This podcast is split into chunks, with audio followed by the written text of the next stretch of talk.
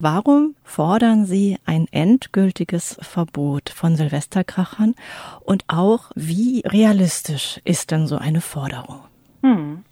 Also wir fordern das Ende der archaischen Silvesterböllerei aus ganz vielen verschiedenen Gründen. Es werden eben traditionell, kann man fast schon sagen, in der Silvesternacht einfach horrende Summen Geld verbrannt innerhalb von kürzester Zeit. Es kommt zu einer massiven Luftverschmutzung. Auch total viele Menschen verletzen sich. Das sind Menschen, die sowohl die Böller selbst abzünden, aber eben auch Unbeteiligte. Und dazu gibt es auch ganz viele Millionen geschädigte Tiere, die eben in Stress und Panik geraten. Und auch mh, hm, haben wir ein großes Problem mit der Abfallthematik natürlich. Manche Teile des Abfalls landen auch in der Umwelt und können gar nicht mehr eingesammelt werden.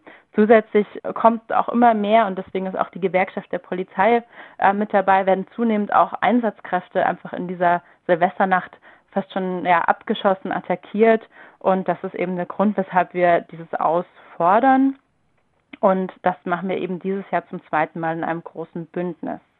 Und vielleicht die Besonderheit dabei ist, dass die letzten zwei Jahre aufgrund der Pandemie eben ohne die Silvesterböllerei stattgefunden haben. Und das hat recht vielen Menschen in Deutschland klargemacht, wie friedlich vielleicht auch ein Silvester sein kann und das sehen wir jetzt eben auch als Chance. Und wir sehen auch die breite Zustimmung in der Bevölkerung. Und 53 Prozent der Deutschen sind eben für ein dauerhaftes Verbot. Und wenn es um Verbotszonen in Städten geht, dann sind es sogar 71 Prozent bei der Problemlage, die da entsteht durch die Silvesterkracher und auch die letzten Jahre schon entstand. Also Sie haben ja ne, gerade mhm. berichtet, mhm. ähm, viele, viele Verletzte, jedes Jahr sogar Tote, ähm, Millionen verschreckte Tiere und auch da viele tote Tiere, die in den Verkehr reinrennen zum Beispiel und viele andere äh, Probleme und Brände und die Polizei ist überfordert. Man fragt sich ja so als Laie, wie konnte das überhaupt bisher ähm, erlaubt sein? Ja, das fragen wir uns auch tatsächlich. Und es ist auch so, dass auch der ehemalige Bundesinnenminister Seehofer hatte auch schon eine Änderung des Sprengstoffgesetzes angekündigt, 2019, und hat dann eben gesagt, in der nächsten Legislaturperiode kommt eine Veränderung im Sprengstoffgesetz, so dass es eben stärker auch reglementiert wird. Und nun sind wir eben da und auch Innenministerin Faeser hat bisher einfach diesbezüglich noch, ist noch keine Schritte gegangen. Und das ist eben besonders, wie auch gerade schon gesagt, tragisch in diesem Jahr, wo wir es eben schon zwei Jahre nicht mehr hatten. Das ist dieses Window of Opportunity, wo man einfach sagen kann, jetzt ein für alle Mal beenden. Und ähm, ja, wir verstehen es nicht, weil aus Umweltperspektive gibt es wirklich keinen Grund, der für ein Silvesterfeuerwerk sprechen würde. Ich finde das ja auch deshalb so erstaunlich, weil der Silvestermüll offenbar extrem giftig ist. Ich habe gelesen, da sind ja auch Schwermetalle drin. Mich wundert es auch deshalb, weil ja Zigarettenstummel wegzuwerfen kostet abhängig vom Bundesland zwischen 55 und 120 Euro kostet es eine Kippe auf den Boden zu werfen. Wie kann das eigentlich sein, dass Silvestermüll dann auch hinterher überall rumliegen darf in der Natur und bei Zigaretten ist es verboten? Also wie ja. kann das sein, dass so etwas Giftiges sich in der Natur ansammeln darf, nur zum Spaß? Naja, ich glaube, weil man davon ausgeht, dass es eben komplett wieder eingesammelt wird. Das ist eben einfach ein Irrtum und wie gesagt, auch das hängt dann auch von der Wetterlage ab. Das wird ja auch teilweise, wenn es regnet, werden diese Schadstoffe dann auch ausgewaschen. Und es ist, glaube ich, einfach teilweise dieses Bewusstsein nicht so da, weil dieser grobe Müll, den sieht man ja vielleicht auch, den kriegt man vielleicht auch wieder weg, auch wenn es am nächsten Tag, also ich wohne selbst in Berlin, in einer Großstadt, wo die Straßen teilweise fast schon irgendwie in diesem Müll irgendwie zementiert sind.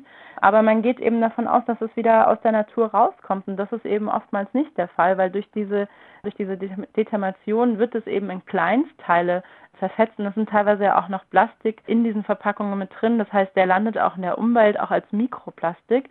Und deswegen, wie gesagt, auch aus dieser Perspektive ist es ganz, ganz wichtig, dass ähm, wir einfach Alternativen entwickeln. Und es ist auch gar nicht so, dass die Deutsche Umwelthilfe jetzt dafür ist, dass es quasi keine Freude und keine rauschenden Feste mehr an Silvester gibt. Das wollen wir unbedingt, aber eben nicht mehr mit dieser archaischen Silvesterböllerei, mit diesen Feuerwerken, sondern einfach, ja, dass man sich zum Beispiel auch der Städte zentral was veranstalten mit Musik, mit um zum Beispiel auch Drohnenshows sind ja vorstellbar oder Lichtshows, dass man da eben ein schönes Fest hat, aber eben wegkommt von diesem Gebrauch, der eben auch, ja, für, auch in der Natur, auch auf Dörfern ist das ein Problem.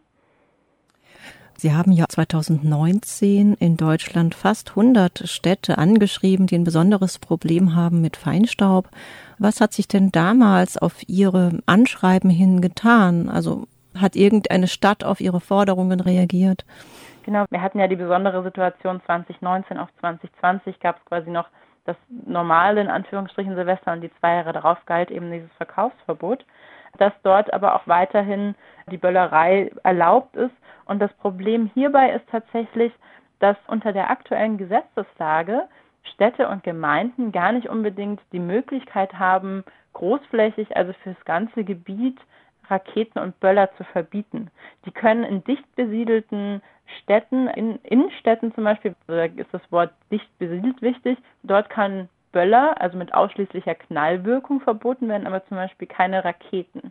Und dann gibt es eben noch das andere, wenn zum Beispiel Häuser mit Reddächern oder besonders brandempfindliche Häuser sind, dann kann man auch solche Verbotszonen, weil sie um diese Häuser verhängen. Das findet auch besonders oft in, in Bayern zum Beispiel, sind das so Städte mit historischen Altstädten, machen das dann öfter. Aber das Problem ist, zum Beispiel eine Stadt wie München, die eigentlich gerne sagen würde, wir verbieten einfach quasi innerhalb des Rings Böller und Raketen, können dieses Verbot auf dieser Ebene gar nicht aussprechen, sondern die können ausschließlich Böller dann innerhalb des Rings verbieten. Ach, das heißt, die Kommunen selbst oder die Städte haben gar nicht so viel Handhabe, wenn ich es richtig verstehe. Aber Sie schreiben ja in Ihrer Pressemitteilung, dass auf auf Bundesebene es ja wohl einfach durchzusetzen genau. sei. Und zwar, vielleicht können Sie das auch erklären, ich zitiere hm. mal aus Ihrer Pressemitteilung, nach Ansicht der Deutschen Umwelthilfe ließen sich Verbot und Verkaufsstopp mit zwei Kürzungen in der ersten Verordnung zum Sprengstoffgesetz einfach umsetzen. Wie kann man sich das dann vorstellen?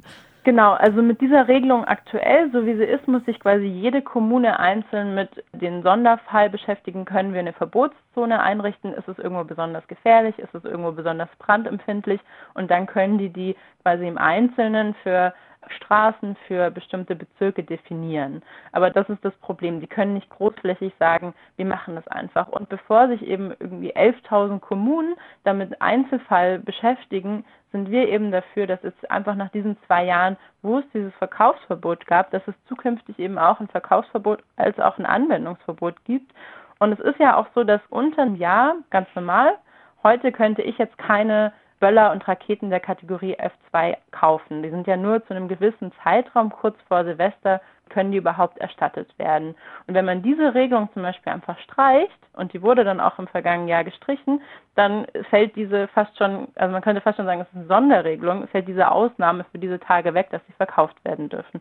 Und genauso ist es mit dem Anwenden. Ich dürfte jetzt ja heute auch nicht einfach, wenn ich noch Restbestände im Keller hätte, die einfach zünden sondern da braucht man eine Ausnahmeregelung. Außer eben auch wieder um Silvester, dass man die dann zünden darf. Und wenn man diese quasi zwei Sätze einfach streicht, dann reicht schon. Also mehr muss man in der Sprengstoffordnung gar nicht machen. Dann hat man auf Bundesebene ein Anwendungs- und ein Verkaufsverbot. Das wäre jetzt keine aufwendige Anpassung, sondern es müssten eigentlich einfach zwei ja, Sätze aus dem Gesetz gestrichen werden. Und haben Sie denn schon offiziell angefragt beim Ministerium und gab es da vielleicht sogar schon eine Reaktion? Ja, genau. Wir haben Frau Faeser, wir haben natürlich auch mit dem ehemaligen Bundesinnenminister Kontakt gehabt und hatten einen Austausch.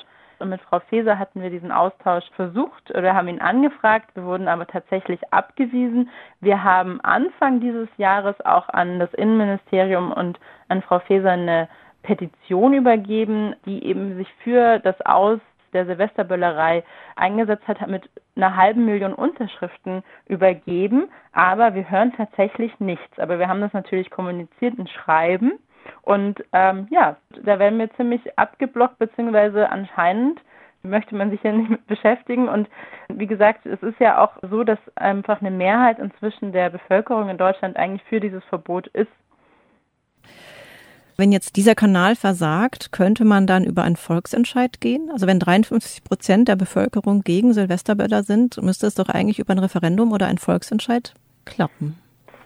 Ja, ich weiß gar nicht, da muss ich tatsächlich jetzt bei dieser Frage passen. Ich weiß nicht genau, ob es ein Volksentscheid auf Bundesebene dahin geht, aber was die Deutsche Umwelthilfe jetzt gestartet hat, ist eben eine Mitmachaktion, wo Bürgerinnen und Bürger mitmachen können. Und das ist ein offener Brief an die Bundesministerin Faeser. Und den gibt es eben unter dem Hashtag Böllerciao auf unserer Internetseite auf doh.de böllerfrei. Und da fordern wir Bürgerinnen und Bürger auf, mitzumachen und auch quasi ihre Stimme dafür einzusetzen, dass wir zukünftig einfach ein Silvester ohne Böller erleben können. Ist denn dieser offene Brief Teil der Petition oder ist es was eigenes? Genau, diese große Petition haben wir mit der Übergabe dieses Jahr abgeschlossen, quasi mit diesen halben Million Unterschrift. Und das ist jetzt nochmal einfach quasi, um auch uns wieder gemeinsam eben mit Bürgerinnen und Bürgern stark zu machen, weil wir auch natürlich ganz viele Anfragen bekommen, auch von Betroffenen. Wir hatten heute bei der Pressekonferenz auch eine Frau mit einem tragischen Schicksal dabei, die als Unbeteiligte am Hals verletzt wurde und jetzt immer noch nach Jahren nach diesem Unfall ähm, unter den Folgen leidet. Und hier wollen wir einfach auch zeigen, ihr könnt mitmachen und freuen uns natürlich, wenn da möglichst viele mitmachen, um nochmal, ja, einfach Druck zu machen. Was denken Sie denn, ähm, wie viel bringt dieser Druck? Also bisher hat die Ministerin Faeser ja nicht, gar nicht reagiert. Also wir sehen ja, dass es eben zunehmend und das ist eben auch besonders, dass es dieses Jahr die Gewerkschaft der Polizei mit dabei ist, die jetzt ja auch zum Innenministerium recht nah ist. Und wir sehen einfach, dass dieser Druck aus der Bevölkerung steigt. Und jedes Jahr merken wir, mehr Organisationen aus unterschiedlichen Bereichen kommen auf uns zu. Der Zuwachs der Bevölkerung, der es befürwortet, insgesamt, also quasi auf Bundesebene steigt. Und nur so können wir natürlich was erreichen, wenn wir eben Druck gemeinsam machen, dass es äh, schlussendlich zu einem Auseben kommt. Kann man da eigentlich auch den Klageweg beschreiten? Es gibt ja ein Recht auf saubere Luft und eigentlich darf man ja das Recht auf saubere Luft auch einklagen. Würde hm. es im Notfall da auch gehen, gerade in den Städten, die ohnehin schon die Feinstaubwerte überschreiten?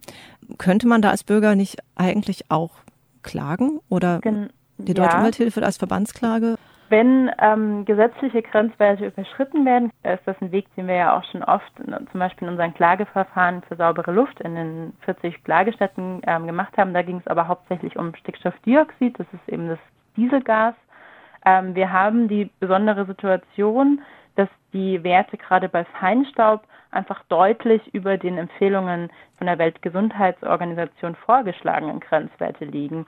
Also es ist so, dass die Weltgesundheitsorganisation letztes Jahr ihre Grenzwertempfehlungen überarbeitet hat und deutlich niedrigere Grenzwerte nochmal empfiehlt.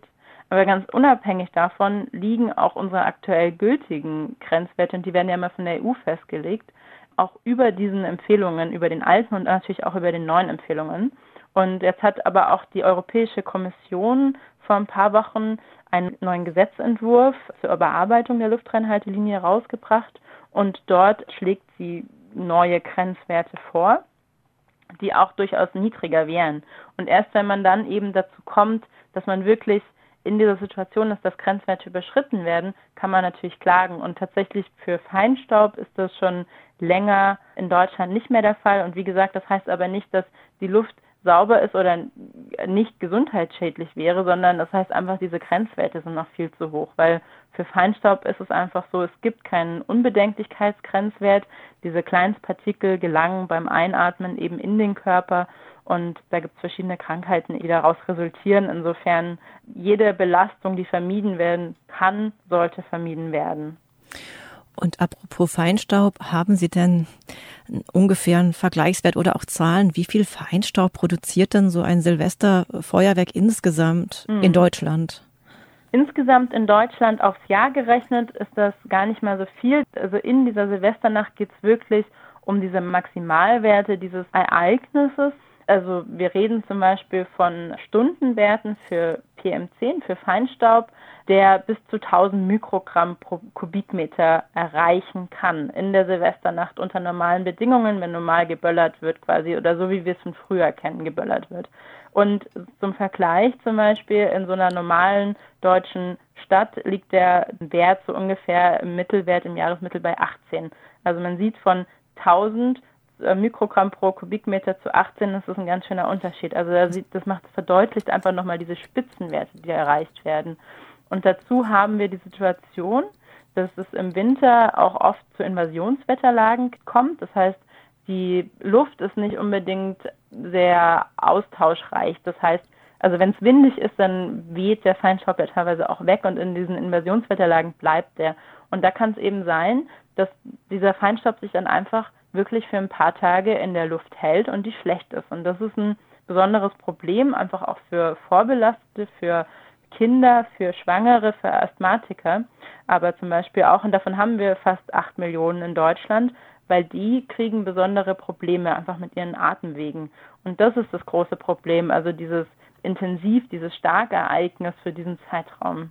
Das ist natürlich eine immense Belastung. Genau. Wo kann man denn nochmal, vielleicht können Sie das nochmal durchgeben, diesen offenen Brief an die Frau Faeser, wo kann man den genau unterschreiben, also digital unterschreiben genau. bei Ihnen? Also wir haben unsere Mitmachaktion auf der Seite www.doh.de und dann Schrägstrich Böllerfrei. Und da kann man den unterschreiben und der Hashtag für die sozialen Medien, den haben wir dieses Jahr auch, der heißt Böller Ciao. Also Hashtag Böller Ciao, Raute Böller Ciao. Und eine persönliche Frage noch, wie verbringen Sie denn Silvester? Also wie verbringt man Silvester von der Deutschen Umwelthilfe, wenn man überhaupt keine Böller möchte? Haben Sie trotzdem noch Freude an Silvester? Ich habe absolut Freude, aber ich bin seit über zehn Jahren, lebe ich in Berlin und ich habe äh, ein Silvester hier verbracht und nachdem es wirklich auf den Straßen zugeht, so dass man eigentlich nicht aus dem Haus möchte, also wirklich U-Bahn fahren, öffentliche Verkehrsmittel einfach lassen, weil man Angst haben muss, dass man wirklich irgendwie abgeschossen wird. Und das meine ich jetzt ganz ernst. Habe ich das einmal in meinem ersten Jahr hier gemacht und seitdem verbringe ich meistens Silvester ganz friedlich auf dem Land bei meinen Eltern ohne Böller und ohne Raketen. Das gibt mir persönlich auch wirklich gar nichts. Ich finde es viel schöner, dann eben die Zeit mit meinen Freunden zu verbringen, mit meiner Familie zu verbringen und bin froh, wenn ich nicht in Berlin bin und das ganze Heil überlebe. Dann wünsche ich Ihnen jetzt schon mal alles Gute für Ihr Silvester, dass Sie ein möglichst ruhiges Silvester haben. Das wünsche ich euch allen. Und Ihnen vor allem ganz herzlichen Dank, Frau Rhein, dass Sie uns so spontan für ein Interview zur Verfügung gestanden sind. Ich sprach mit Hanna Rhein. Sie ist Referentin für Verkehr und Luftreinhaltung von der Deutschen Umwelthilfe. Die Deutsche Umwelthilfe fordert zusammen mit der Gewerkschaft der Polizei und einem Aktionsbündnis ein generelles Verkaufsverbot und einen generellen Stopp von Silvesterkrachern und Feuerwerksraketen. Vielen herzlichen Dank, liebe Frau Rhein, und alles Gute weiterhin für ja, Ihre Arbeit. Schön, ebenso.